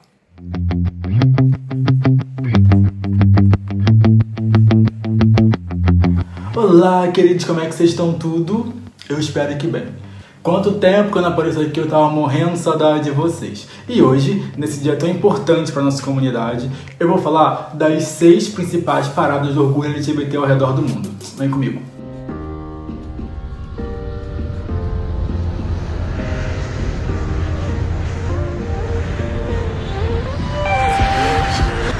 Embarque, portão 4. Eu vou começar a falar um pouquinho da parada de Tel Aviv, em Israel. Israel é considerado um país onde a diversidade é respeitada. Sendo assim, a cidade de Tel Aviv tem se tornado um destino muito popular entre o público LGBT. A parada do orgulho LGBT da cidade conta com carros, show de drags e a festa costuma acontecer por mais de 6 horas. E só termina no maravilhoso pôr do sol da praia do Mier Park. É maravilhoso de real. Outra parada que se destaca, que é o meu xodozinho, é a Canal Pride, em Amsterdã. E como tudo em Amsterdã, a parada da cidade é uma das mais, quer dizer, é a mais inusitada que eu conheço. O evento não acontece nas ruas, mas sim nos canais, em cima de barcos. No dia da festa, todos sobem a bordo barcos coloridos enfeitados especialmente para a data. Após a parada, todos voltam para as ruas e lotam bares, cafés e festas especiais que acontecem lá durante esse período. Sempre lotado. É incrível, maravilhoso, cheio de boa magia. Fica uma hora e meia da minha casa de carro. Quem quiser ir ano que vem, só me dá um toque. Outra parada do orgulho bem bacana é a Madrid Orgulho, na Espanha. Também conhecido pelos nativos como Mado, o evento é tão festivo e caliente quanto os conterrâneos. E eu amo espanhol. Amo mesmo. O evento é tão intenso que ele dura cinco dias. É todo ano no bairro de Chueca. Chueca, entendido? E a festa é planejada para mais de 2 milhões de pessoas. É realmente muito caliente. Outra parada bastante famosa e importante é a de Toronto, no Canadá. Toronto é uma das maiores cidades do país e a Pride Toronto é um dos eventos mais esperados durante o verão canadense. O evento reúne mais de um milhão de pessoas nas ruas da cidade. Também é um evento gigantesco. Eu nunca fui, mas amigos já foram e disseram que é incrível, cheio de boa magia, lindo, muito orgulho para todo lado. E claro que nessa lista não poderia faltar a São Francisco Pride nos Estados Unidos. Conhecida mundialmente como uma das cidades mais gays dos Estados Unidos, São Francisco conta com uma enorme comunidade LGBTQIA+, o que torna sua parada uma das melhores e maiores do mundo. Sua história se inicia nos anos 70, com pouco mais de 30 pessoas marchando pelas ruas da cidade. Hoje o evento é planejado para mais de 2 milhões de pessoas. São Francisco nem preciso dizer, né? A importância histórica que ele tem, como é lindo, como é maravilhoso. Então é um lugar que eu acho que todos deveriam conhecer. E para fechar essa lista, obviamente, vai ser com um produto nacional, que é a Parada LGBT de São Paulo, que é conhecida como a maior do mundo. Para vocês terem ideia, em 2011 a parada chegou a ter 4 milhões de pessoas ocupando a Avenida Paulista. Esse nosso evento de orgulho nacional é tão grandioso que já foi inclusive locação da série Sense8 da Netflix. Bom, queridos, por enquanto nós não podemos e não devemos nos reunir fisicamente para celebrar nosso orgulho mas estamos juntos, conquistando espaços, lutando por igualdade e falando de amor para uma sociedade que muitas vezes não quer nos ouvir. Mas ainda assim, nosso orgulho só aumenta e seguimos mais unidos, politizados e fortes. É isso, anote nas agendas para o ano que vem e semana que vem eu volto com algo novo para vocês. Um beijo cheio de orgulho! Vocês estão muito saliente com o Endel. Eu tô aqui lendo os comentários. Posso falar uma coisa com vocês? Wendel, primeiro adorei o vídeo, adorei as dicas. Incrível, muito gostoso ter você aqui com Já a gente. quero para Amsterdã. Quero falar uma coisa para vocês para a gente pensar como comunidade. A gente pode, precisa, eu acho, pensar um pouquinho na hipersexualização da, da, da, dos homens gays. Pensem nisso, assim. Eu tenho visto algumas pessoas que eu sigo, uh, a Rita Von Hunt, inclusive, recentemente fez um vídeo falando sobre isso, que uh, ela posta um vídeo, de, na ocasião ela estava lendo poema e as pessoas comentavam só sobre as pernas, porque era o Guilherme, na verdade, estava né, desmontado. E, e, eu acho que, que, que ninguém tem nada contra, pelo, pelo amor de Deus, a gente levantou uma bandeira do orgulho e foi para a rua para falar de direitos, para falar que tudo bem o nosso desejo, tudo bem o nosso tesão ser como é, e, ok. Mas cuidado só para que a gente não se permita ser colocado apenas nesse lugar do desejo, do prazer, é, é, é, do consumo como objeto é, de desejo sexual. Vamos ter cuidado com isso, vamos pensar sobre isso. Pensem sobre isso. Algumas vezes também acontece comigo. Estou fazendo lives toda noite no Instagram. Vocês, alguns de vocês têm acompanhado, outros acompanham aqui no YouTube depois que a gente sobe a live. E os comentários são muito assim: que lindo, que lindo, você sorrisa lindo, seu cabelo está maravilhoso, nossa, gostoso. E, e, e, não só com relação a mim, também com relação ao convidado naquela circunstância. E, e, e, claro que elogio todo mundo gosta de receber, e é uma delícia receber elogio, mas há também que se saber em que momento cabe esse elogio ou não. E em que momento esse elogio acaba reduzindo uma discussão que você está propondo, mais ampla. Vamos pensar nisso. Por que, que eu estou falando disso? Quando a gente falou que o opressor é comum, é assim que o homem branco, cis, hétero, trata a mulher, por exemplo, no carnaval. O ano todo trata a, a, Lembra da Carla Pérez, da Sheila Carvalho? Como elas eram tratadas? Pela mídia, Pedaço pensada carne, né? pelo homem branco hétero cis. É. Então vamos refletir dentro da nossa comunidade, já que a gente está dizendo, o que, que a gente diz para o mundo? Que essa sociedade pensada por esse grupo não deu certo. Ela não distribuiu oportunidades iguais para todo mundo, ela não garantiu felicidade de muita gente, pelo contrário, ela produziu desigualdades, né? sofrimento e morte. É isso. Produziu guerras, enfim, a gente pode ir desdobrando aí, só deu merda. Então, se a gente está querendo oferecer uma alternativa, a gente não pode repetir os mesmos erros. Então, fica só aqui o conselho. Eu tô, eu tô falando disso porque é uma reflexão, não, é, não entendam como bronca, por favor, porque não é. Eu li os comentários aqui no chat. Tudo bem, eu acho que é uma farra, é um dia de festa, é um dia de humor. Mas vamos estar atentos a isso, para que a gente não repita isso e para que a gente não incorra nesses mesmos erros que nos vitimam. Porque aí que tá. Isso cai sobre a gente no cotidiano. Né? A brincadeira, tudo isso, como a gente vem falando no episódio, vai legitimando um lugar em que a gente acaba sendo é, vítima, sendo oprimido de novo. Vamos pensar entre nisso. nós pode biscoitar, tá tudo certo. Não, nada contra. Mas é só pra gente pensar. É só pra gente pensar como é que a gente se comporta fora daqui. Como é que você se comporta quando você abre o Instagram daquele gostosão que você tá seguindo? Como é que você se comporta quando aquele ator tá fazendo uma live e você manda um comentário pra ele? Como é que, que dire... Você já mandou direct? Que direct você manda? Só se, se, se, se revisite e se repense pra gente poder construir e oferecer algo novo pro mundo. Era só pra gente pensar. E a gente pode conversar mais sobre isso depois no direct, enfim, onde vocês quiserem. O que temos agora? Ah, eu quero mais roomies. Mais roomies? Eu não tô satisfeito. Ah, então assim, a, a, a- má notícia, a boa é que temos. E a má notícia é que é o último depoimento do episódio Ah. de hoje. Ah. Mas é de outro querido, é de outro querido, super atuante, que ontem postou umas fotos nos stories. Tá, meu bem. Meu amor, com um look babadeiro bailochinha Dark Room. De- Devo fazer esse merchan. Incrível, era assim, rainbow colors. All rainbow, né? Nem sei como chamar. Agora ele tá também multinacional. Ah, eles disseram que eu voltei americanizado. Então, meus amores, vejam, vejam a história de Marcos e Neto.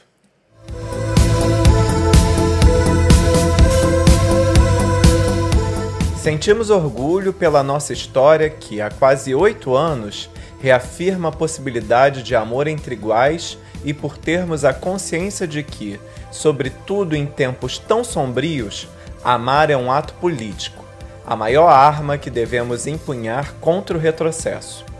Hoje, quando damos visibilidade ao nosso amor, encorajamos tantos outros iguais a seguirem juntos e, o mais importante, nos tornamos mais fortes também no nosso propósito de amar, lutar e transformar. Seguimos juntos, eu e ele, nós e vocês, de mãos dadas, e isso é motivo para celebrarmos o Dia do Orgulho. Ah, Um amor interestadual. É, Eu também me apaixonaria em Natal.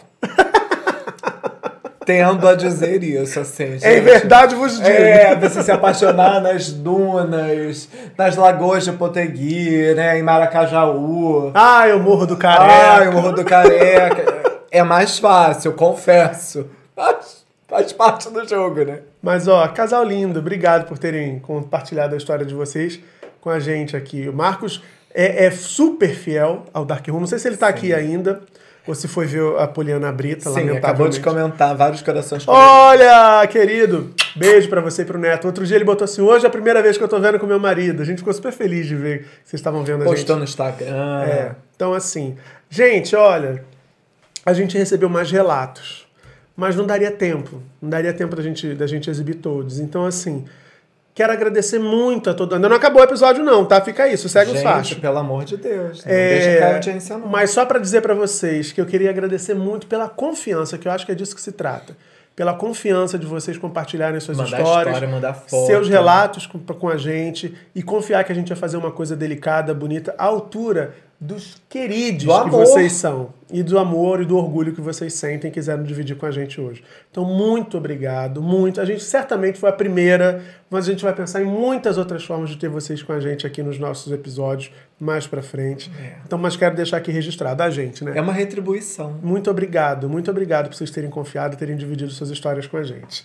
Mas agora, não acabou não, não acabou não. Não acabou que não acaba nunca mais o episódio. Vocês estão gostando? É orgulho que você quer, arroba! Arroba! Então toma orgulho! Olha, não tô com muito orgulho desse cabelo quarentena que tá, tá meio osso. Grande pra caramba. A gente tem agora mais gente querida falando pra gente por quê? Por que é importante celebrar o orgulho? Vamos ver só quem é.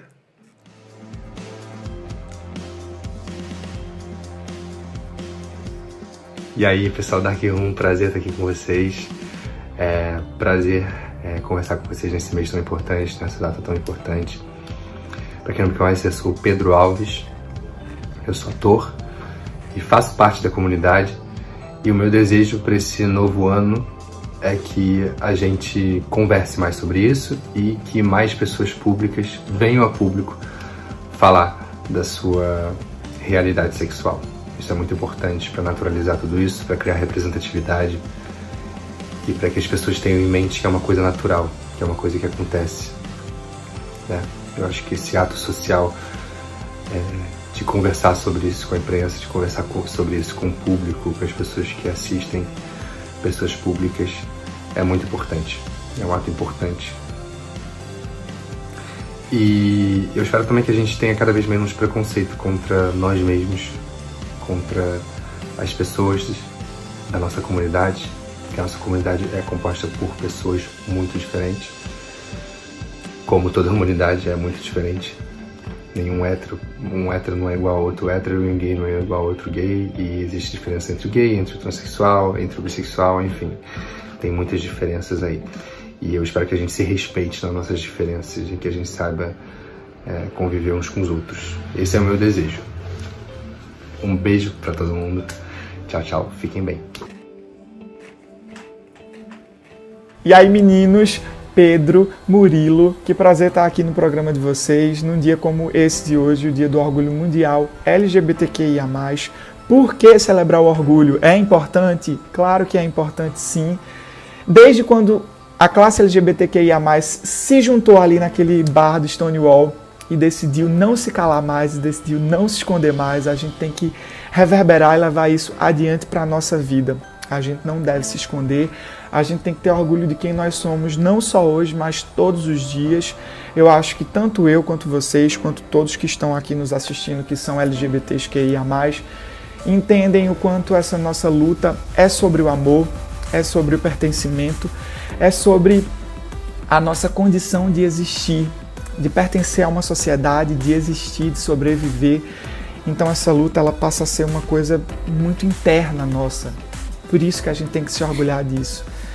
E vamos quebrar esses padrões, vamos quebrar qualquer tipo de paradigma e vamos mostrar para as pessoas que a gente só quer amor, só quer estar tá bem, porque, enfim, temos que ter orgulho disso mesmo para qualquer tipo de intolerância, a tolerância ela tem que ser zero.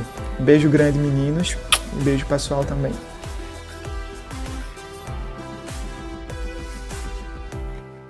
Oi Murilo, oi Pedro, oi toda a galera do Dark Room. Eu só quero dizer que eu tô muito feliz de estar aqui, que as lives de vocês são necessárias também e que é necessário a gente se amar e se unir muito, né? A gente vive numa sociedade, numa sociedade muito discriminatória, mas eu tenho a honra, o orgulho de fazer parte dessa sopa de letrinhas LGBTQIAP+.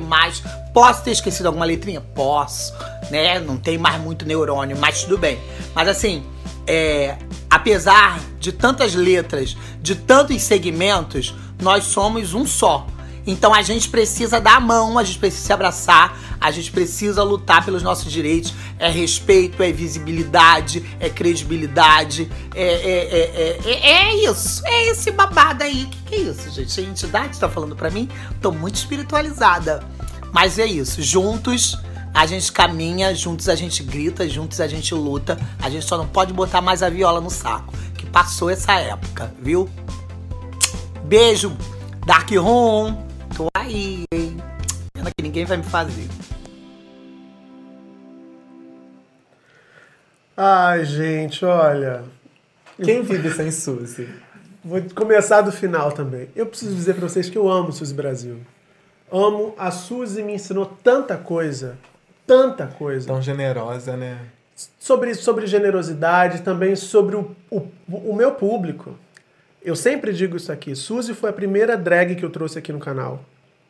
A primeira.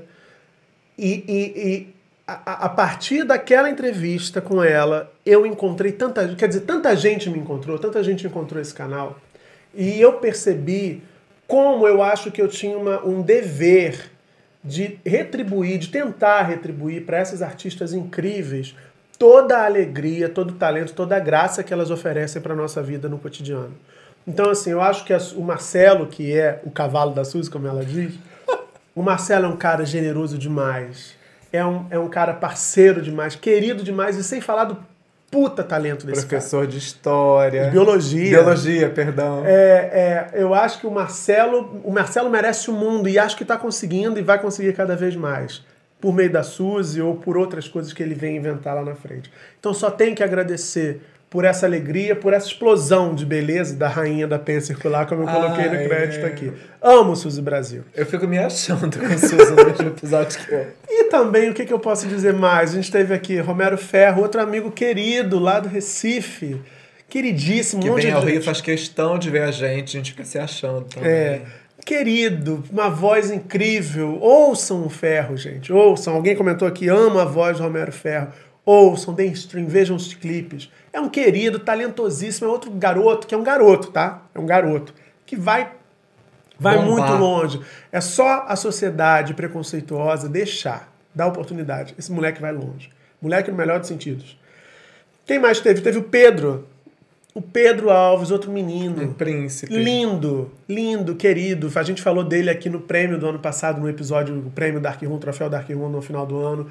Ficamos próximos. Concorreu, a é. gente se segue e, e topou gentilmente gravar um- essa mensagem aqui pro Dark Room. Não sei se eu estou esquecendo de alguém, porque é tanta coisa. Acho que foram esses três agora. Quero só agradecer e dizer que, que cada um do seu jeitinho, todos deram, deram pistas de por que, que a gente precisa se orgulhar, por que, que a gente precisa se unir, por que, que a gente precisa festejar e por que, que a gente precisa lutar. Né? Eu acho que era exatamente isso que a gente queria eu convidar tanta gente bacana para mandar depoimentos para a gente nesse episódio especial. É a gente relembrar da importância da festa, a importância do orgulho e por que, que a gente luta. A gente quer uma sociedade melhor, mais justa, igualitária e mais humana, como eu disse aqui, para todos nós. Tem comentário? Tem um comentário do meu sogro que você vai ler agora sobre tolerância. Ah, sim. Lembra que a gente estava falando até na questão trans, Maria Clara estava comentando aqui com a gente? Então, meu sogro escreveu. É, e aí eu falei, pai, escreve sobre tolerância. Papai tem muito incômodo com a palavra tolerância também. E ele botou aqui, ó, Pedro, deixei para falar agora, ó, tolerância é favor. Eu estou interessado no seu favor. Você pode ter tolerância ao calor, frio, remédio e uma pessoa chata, como os racistas, homofóbicos, etc. Tolerar um LGBT não é tolerar, é respeitar. Parte de um, essa ideia parte de um lugar de privilégio, né? Eu Você vou tolerar algo porque que eu tô te acima. incomoda, é. Eu tolero esse efeito colateral desse remédio, eu tolero o calor, eu tolero o ar-condicionado ter quebrado, eu tá com calor. Tolero o ar-condicionado bombando Eu tá tolero ele frio. tá aqui cheio de frio e eu querendo botar o casaco, mas não tô botando pra expor. Pode botar, Minha pode botar, camisa, imagina, pode duas horas de exposição. mas enfim, é isso. Isso é tolerar. Eu tô tolerando o frio neste momento deste ar que paira sobre mim. Como diria Sub- Suzy Brasil. Sub Brasil. Sub Bra- Sub Brasil. Suzy Brasil. É isso, tolerar. Olha, a gente agora sim está se encaminhando para o final, mas não sem antes dizer para vocês o seguinte: um merchan.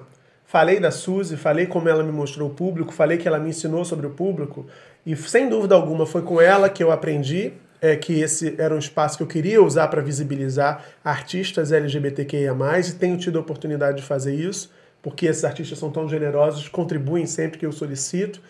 E mais recentemente, durante a pandemia, eu decidi fazer lives toda sexta com drags. Essas artistas incríveis estão impossibilitadas de trabalhar. Muitas, eu não sabia disso, acho que vocês também não.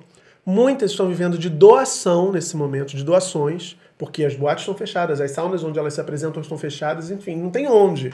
Então muitas estão fazendo campanhas de doação, tem gente fazendo bingo, tem gente vendendo salgado, tem gente vendendo bolo de pote, enfim. Por que, é que eu tô falando isso?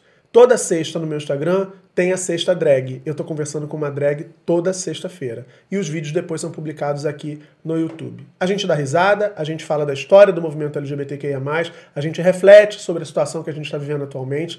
Mas mais do que tudo isso, o importante é que você que puder, que se sentir com vontade, com desejo, contribua, apoie essas artistas que tanto nos deram ao longo desses anos todos, né?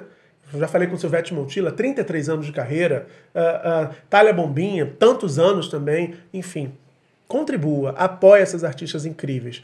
Eu estou muito feliz de receber comentários aqui no canal de gente dizendo assim: quero contribuir, quero colaborar com Como artista faço, tal, como né? eu faço.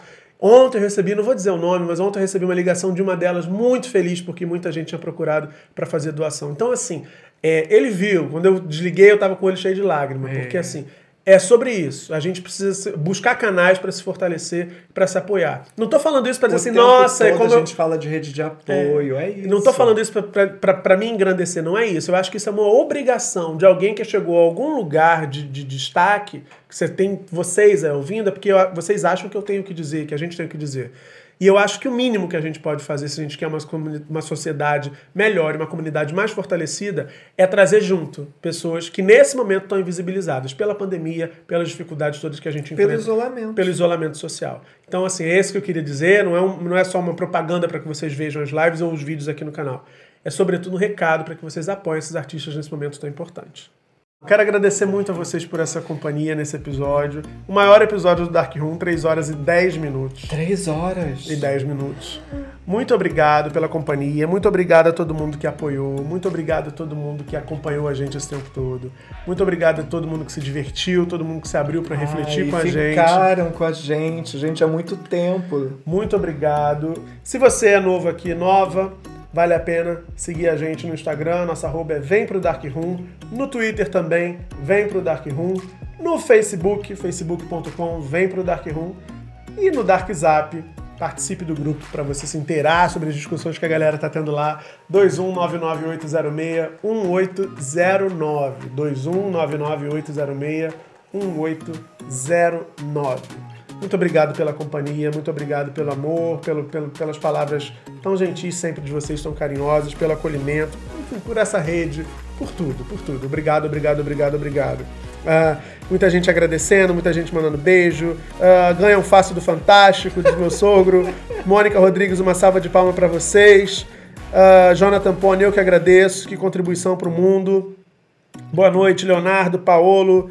Faz parte do meu show, Ricardo Tássilo. Gente, foi tudo lindo e irretocável. Parabéns de verdade. Obrigado. Obrigado a todo mundo que mandou depoimento. Obrigado a todo mundo que mandou relato. A todo mundo que fez participação especial. Enfim, super obrigado. Vamos encerrar? Um beijo enorme, boa semana. Ai, fiquei até meio desnorteado aqui respondendo vocês nos comentários. Obrigado, olha, três horas, nem eu bati esse recorde, então, assim, realmente, tinha coisa pra falar. A gente se vê semana que vem, voltamos a falar de política, voltamos a falar de atualidades, voltamos a falar do que tá rolando e das demandas de vocês lá no Dark Zap. Domingo que vem a gente tá aí de volta, se Deus quiser. Beijo. Orgulhem-se muito, orgulhem-se sempre de quem vocês são, Joga pro de quem mundo. nós somos. A gente é potência, a gente é riqueza, a gente é cura, a gente é amor. Beijo, até semana que vem. Até.